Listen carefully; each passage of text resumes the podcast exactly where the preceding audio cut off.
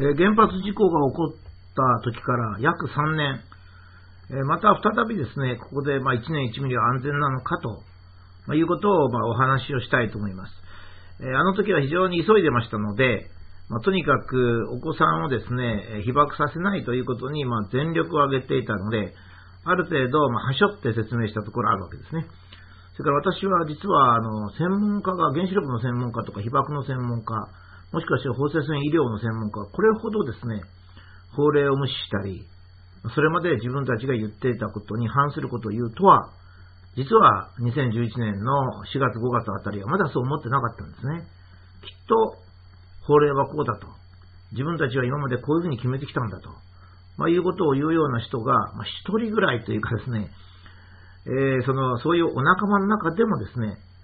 仲間を裏切ってもつったって、我々は国民に対して責任を持ってるわけですから、仲間よりか国民なわけですね。ヤクザじゃありませんからね。アウトローじゃありませんので。まあそういうことでそういう人が現れるかと思ったら現れませんでしたね。マスコミも一部東京新聞、まあこの辺が頑張ったんですけども、ダメでしたね。で、原発事故の後1年何ミリまで大丈夫なのかという番組、記事、雑誌の特集などもものすごくあったわけです。そのためにいわゆる専門家という人が登場して、時には武田は1年1ミリはとんでもないと、まあ、いうようなことを言う言うと。まあ僕は、まあ、別に自分が正しいと思うと言ってるんですから、批判されても平気ですけどですね。しかし、多くの人たちは、日本というのはそれほど野蛮な国と思っていたのかということですね。これほど原発があり、放射線の利用が進んでいて、レントゲン検査なども日常的にやっているのに、国民が被爆しても良い限度という限度がですね、法令で定められていないというような専門家が出てきたことに本当にびっくりいたしました。私がそのその人の先生だったら、正しいとは何かということで、大変に、えー、君は何やってんだというところですけどね。まさすがだけど、去年ぐらいになりますと、協令で決まってないというような人はいなくなりましたけども、そういうのはまだもがいておりまして、事故時の被爆量が決まってないとか、相変わらずこの前もですね、専門家に被爆の限度を聞くなんていうですね、番組もあって、びっくりしちゃった。えー、日本は文明国であり法治国家でありますから、原発や放射線の利用をする限りは被爆限度、これを占領限度と言いますが、それは当然定められています。日本政府がいくら悪辣であるとしても、まあ、そんな悪辣であることはありませんが、法律を守る、国民を守る法律ぐらいは作ってあります。まあ、それが1年1ミリで、特に非常時とかの区別はしてないんですが、まあ、強いて探せばですね、原子力安全委員会の通達で、最大事故でも5年合計で5ミリまで。ということですから、まあ、非常時で1年4ミリを浴びてしまったら、避難などをして、その後の4年をなんとか合計1ミリで抑えるという、まあ、そういう考え方になっていますから、まあ、全体として1年1ミリということですね。ところで、えー、まあ一応そういうふうに説明してきたんですが、もちろんそれでいいんですけども、間違いないんですが、それでは1年1ミリは法令では定められているんですが、安全なのかと。法令で定められているというのと安全とは違うんですね。ちょっとここ難しいので、まあ、ここでもう一回説明をしておきます。えー、かなり頻度高く、現在でも質問を受けますし、また同時に現在でもお子様を持つお母さんの不安でもあるわけです。まあ、そこでですね、まずは、これはあの国際的な取り決めがですね、えー、その背後にありますので、国際的な取り決めっていうか考え方ですね、あの国際的には考え方が決まっておりますので、それをご紹介します。それはこの図で図であります。まあ、これも何回も出しましたけど、もう少し丁寧にきちっとですね、この図は優しいようでなかなか難しいんです。先入観があるとなかなか理解できません。つまり、被爆のレベルは実は2つに分かれておりまして、免除レベルというものと占領限度というものがあります。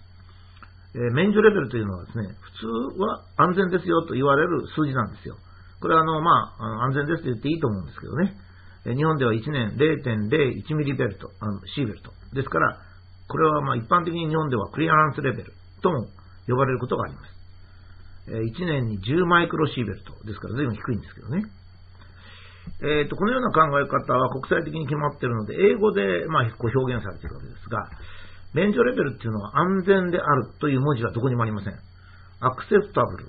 とトレラブルの間だってことですね。これは日本語で説明しなきゃいけませんが、アクセプタブルっていうのはですね、受け入れられるとああ、いいよと。まあ、こういうやつだと。それからトレラブルは、いや、ちょっとね、だけども我慢はしてもいいよと。まあ、こういうやつなんですね。ですから、ああ、いいよというのと我慢はできるかなっていう境ですね。これはどんな時でもありますよね。まあ、注射ぐらいだったら我慢できるけど、麻酔しないで皮膚を切開する。ちょっとこれは我慢できないかとか、我慢できるかとか、まあ、そういうことになりますね。まあ、こういった限界で、これはやっぱ個人によってちょっと違いますね。つまり、受け入れられるっていうのは、全く安全だとか被害が出ない調子じゃなくて、自然の中で普通に生活してたら、まあ、雷が落ちたり、嵐が来たり、台風が来たりしますので、まあ、こういった程度ですね。まあ、数字で言えば明確には決まっておりませんが、日本では1年に100人程度じゃないでしょうかね。えー、まあ、食中毒も100人程度以下になる。農薬の被害とか、それからまあそういったものはですね、まあ、自然災害の中に隠れてしまう程度。これはですね、えー、まあ、えー、危険とは言わないっていうか、まあ、えー、しょうがないなっていう、しょうがないなっていうですね。で、これはですね、あの、考え方だけは、あの、えっと、国際的に決まってるわけですね。免除レベルっていうのをそういうレベルとすると、まあ、しょうがないなと、こう思うレベルにすると。ところが、具体的な数字はですね、世界では決められないってなってるわけですね。つまり、非常に普段から危険な国ですね、は、その国、国民は1年に1000人でも、まあまあこのくらいかなと思う時があるかもしれませんし、まあ、国土が完全に出来上がっていって、歴史も深く、自然災害もほとんどないというような国ではですね、1年10人でも死ねば、これは大変だと、まあ、いうことになるわけですから、これは国ごとに決めてくださいよっていうことになってるわけですね。そこで日本もそれを国ごとで決めまして、この免除レベルを1年0.01ミリシーベルト、つまり1年10マイクロシーベルトというふうに決めました。これ決まっております。え、後でこの法律を違反したら、どのくらい重たい罰則があるかということをお示ししますが、え、今度の福島原発ではほとんど多くの人が、この法令を違反しましたからね。つまり、現在でも福島のあるところは1時間、1時間1ミリシーベルトですので、え、わずか10時間で1年分を被爆することになります。つまり、低線量だから大丈夫なんて言った人はですね、えー、本当は原発事故までは誰もいなかったわけですね。まあ、そのために、このクリアランスレベルを、よりか超えるものを放置したりすると、とか、どっかに移動したりすると、まあ、とにかく1年以内の懲役になるという、そういう重たい罰が来るんですよ。私、事故直後に福島の花火をですね、愛知県の日清市に移動して花火を打ち上げたと。これに対して私が測定をしなきゃいけないと。0.01ミリシーベルト以下かどうか見なきゃいけないと言ったらですね、こともあろうに私も知っている名古屋大学の原子力関係の先生はですね、武田は何言ってんだと。福島の中で段ボールの中に入ったやつを持ち出して何が悪いんだ。いや、そんなこと言ってんじゃないんですよね。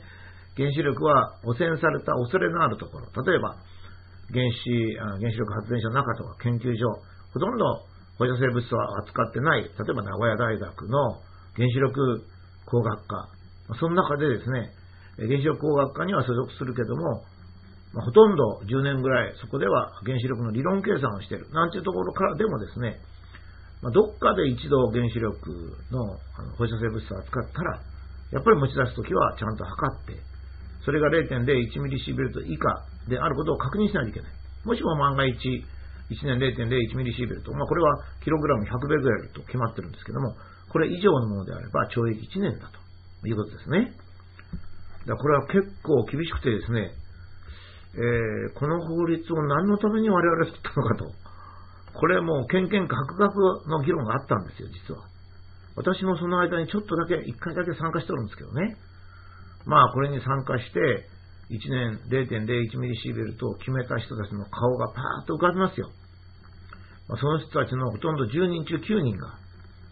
えー、福島原発の事故が起こったら知らない顔をして、えー、もっと高い数字を言ったわけですね。ところで、あんまり、えー、一つのことに長く言ってるといけませんので、免除レベル1年10マイクロシーベルト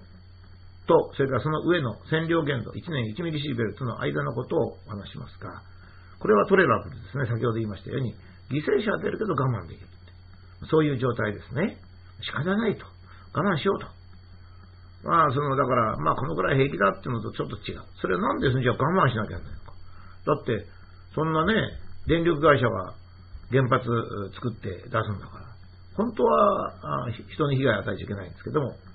原発で電気ができて、それを利用するのだから、ある程度の人が犠牲になってもいいということを決めた。これが1年1ミリですね。こうなりますと国民の合意が言いますから、えー、みんなで合意しようと。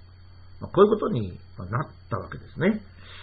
えー、っと、この1年1ミリというのはそういう意味でありまして、これを国際的には正当化の原理と言います。正当正当化の正当性の原理っていうんですかね。これはどっちかって言いますと、我慢するわけだから、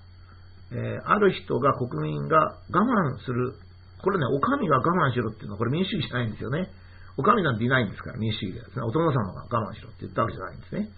国民が我慢する。一人一人が我慢するわけですから、一人一人にメリットがなきゃいけない。それは電気をもらうからということなんですね。じゃあ電気をどのくらいもらったらどのくらい我慢するか